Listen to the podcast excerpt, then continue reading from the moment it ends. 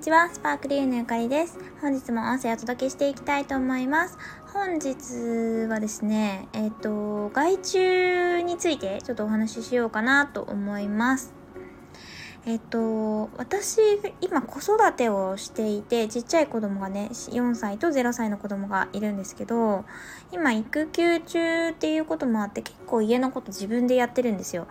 あのー、前までは週1お掃除の方に来ていただいてたんですけど、頻度を減らしていたりとかするし、外食とかもめちゃくちゃ多かったんですけど、まあ、ちっちゃい子供が、その0歳とかってやっぱ外食しんどいので、あの、つ、連れて行くのもね、すごくしんどいし、あとやっぱり結局作ったのが美味しいっていうこともあって、まあ、ミールキット的なのは頼んでるんですけど、自宅で結構作っていたりとかするんですよ。で、なんか、やっぱ自分で結構できるんだったら自分でやった方がいいなとかも思ったりとか節約になるかなとかっていろいろ考えてたんですけど、最近、ちょっとまた改めて外注っていいな。プロに任せた方がいいに決まってるなって思うことがあったのでシェアしようかなって思います。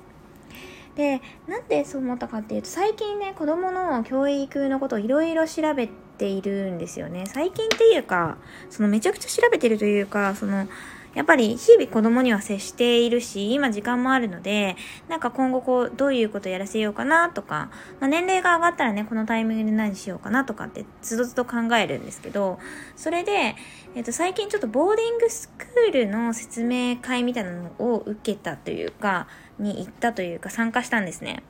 で、ボーディングスクールって、まあ、ご存知の方も多いと思うんですけれども、あの、全寮制の学校っていうことになるんですね。まあ、発端というか、有名なのはイギリスのボーディングスクールがやっぱ伝統的で、もともとイギリスの教育文化なのかなって思うんですけど、えっ、ー、と、イメージ的に分かりやすいのはハリーポッターですね。ハリーポッターって10歳とかで、うんと、魔法、あなたは魔法使いですって言われて、魔法学校に入学しますよね。で、その時に4つ寮があるんですけど、まあ、その寮に入って、1つに選ばれて、で、ずっと寮生活を送って、バケーションの時、夏休みとか年末、クリスマスとかの時だけ実家に帰るっていうで、ちなみにそのハリーは、あの、親がいないので、あの、お家でね、ちょっと肩身の狭い思いをしてるっていうこともあって、夏しか帰らないんですけど、夏はね、強制的に帰んなきゃいけないんで、夏帰るよっていうやつなんですけど、それと同じ、それ、あれですね、ボーディングスクールって。要は全寮制でずっと親元から離れて、寮に入って、うんと、お友達と一緒に過ごして、先生とね、お友達と過ごして、で、バケーションの時だけ親元に帰るっていうやつなんですよ。で、これは日本にもありまして、えっと、高校生だけのボーディングスクール、高校生から入れるボーディングスクールみたいなのもあれば、うーんと、まあ、小学生から入れるのもあるんですよね。で、結構そのイギリスとかだったら結構ほんとちっちゃい時から、その10歳とか 11, 11歳ぐらいが普通なんだけど、もっとちっちゃい時からボーディングスクール入れますみたいな人もいるんですね。プレ、プレっていうか。で、なんか、うんと私もちょっとそういう教育に触れたことがないのででもそれって結構その教育環境がすごい整っていたりとか英語に触れる機会が多かったりとかそれこそ日本ではあまりないんだけど日本って普通に日本人が大半ですよね学校に行ったら。だけど外国人もちょっといるみたいな。ことがあったりとか中国人とかもね。なのでその多様な文化とか人種に触れることができるかなと思ってちょっと説明を聞いてみたんですよ。であの聞いた時に、まあ、私はですね子供とできるだけ一緒にいたいというか離れたくないというかそう、自分仕事してるから仕事ももちろんしたいんだけど、そのボーディングスクールみたいにずっと離れちゃうの結構嫌なんですね。だから、なんかとはいえ小学生とかでボーディングスクール入れるとかってもしね、なったら、とはいえその週末はつどつど家に帰ってこれるとか、なんか夜は電話できるとか、なんかそういう感じなのかなと思って質問したんですよ。そういう親との時間を持つっていう機会はあるんですかって言ったら、あのー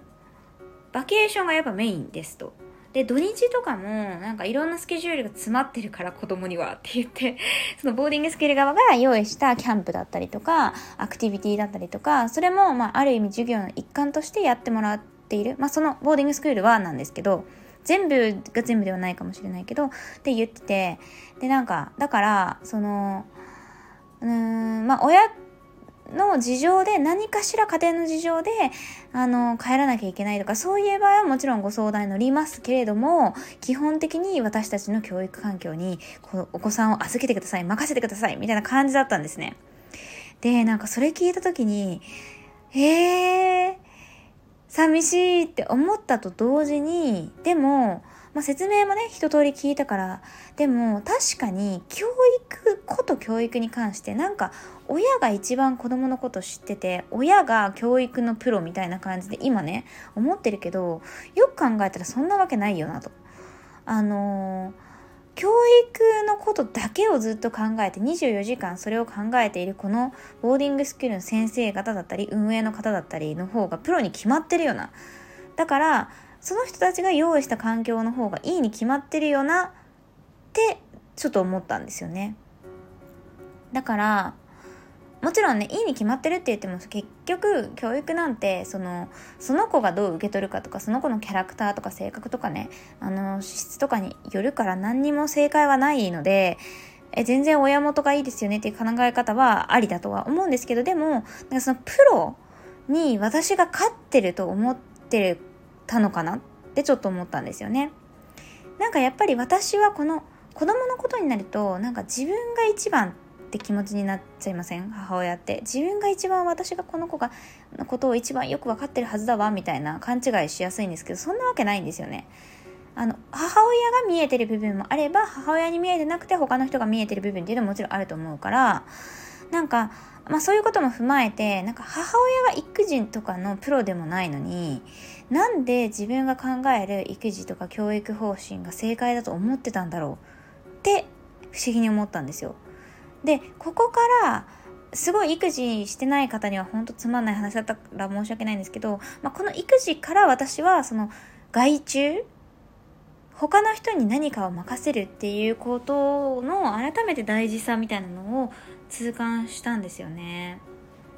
なんかそのお掃除も、まあ、私はお掃除のプロにお任せしてるわけじゃないんですけど私より少なくとも楽しくやってくれるしなんかよくお掃除の方があの来る時にこの前ネットでこういう掃除方法を見たんですよねみたいな。でこのたわしを使ったら水垢がめちゃくちゃ綺麗に取れるらしいのでこのたわしを次まで買っといてもらえませんか？とか言われたりするんですよお掃除の方に。でそういうなんかお掃除に対しての熱意みたいなのが私とまあまず違う。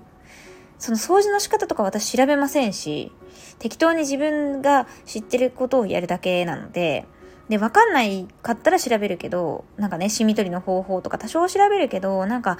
楽しく調べてるわけじゃないんですよ。でも、そのお掃除の方は、インスタとかでもいろいろ検索して、なんか、新しいお掃除方法とか、えー、これめっちゃ綺麗に取れるみたいな方法を知れるとすごく楽しいみたいな感じなんですよね。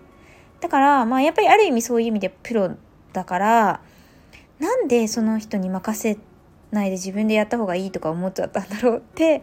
思ったんですよ。もちろんお金的なものとか自分にね、別にあの時間に余裕があって、あの、やっても疲れませんとかイライラしませんだったら自分でやってもいいと思うんですけど、私結構やっぱり家事とかが立て込んじゃうとイライラするんですよね、どうしても子供に対してとか。余裕がなくなっちゃうとか。その家事するんだったら仕事したいって思っちゃうタイプなので、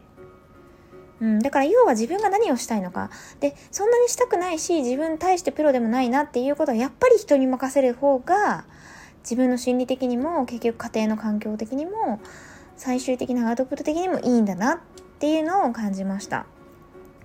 でなんか起業家さん女性起業家さんって、まあ、私の生徒さんかクライアントさんって特にそうかもしれないけど頑張り屋さんがすごく多いんですよね。で最初やっぱり一人からスタートするケースが多いから一人でまずやろうとかなんかこれとこれとこれも自分でやろうとかで加えて母親やってたりすると母親の仕事も全部自分でやろうみたいな感じでてかやるのが当たり前って思ってる人が結構多い気がしてるんですよ。でもえ、でもそうじゃないよねっていうことを一回ね、疑ってみてほしいなっていうふうに思いました。皆さんはどうですかね？なんか、うーん、そう言われてみたらこれも結構手放せるかもとか、そう言われれば私これプロじゃないわって思うことってないですか？私離乳食とかもそうだなと思ってて、なんかわかんないけど、今離乳食始めたてなんですよ、うちの息子が。で、そうすると、やっぱり自分で作った方がいいよねって気持ちになっててあのー、缶詰じゃないんですけどなんか瓶詰とか買うよりは自分で離乳食を作ってあのすりおろしじゃないけど何裏ごしとかやって食材そのものをやっぱり作れる方がいいよねってなんとなく思ってたんですけど冷静に考えたらなんでだろうって思って。なんか見るとその衛生環境その衛生というかななんていうの綺麗さってことですね。清潔さ。とか衛生環境もプロがめちゃくちゃ厳しい環境で作っていて素材そのものの味を活かせる製法をしていてで新鮮なものをそのままお届けしてくれるっていうサービスもいっぱいあるんですよ。で、なんで私はそうやってプロが何人か、または何十人か寄ってたかって考えた離乳食、作り出した離乳食より、全くの素人で、そんなに料理も別に得意でもない私が考えた離乳食をあげることの方が子供にとっていいと思ったんだろうって冷静に思ったんですよね。なんか手間をかけることが愛情ではないはず。だから、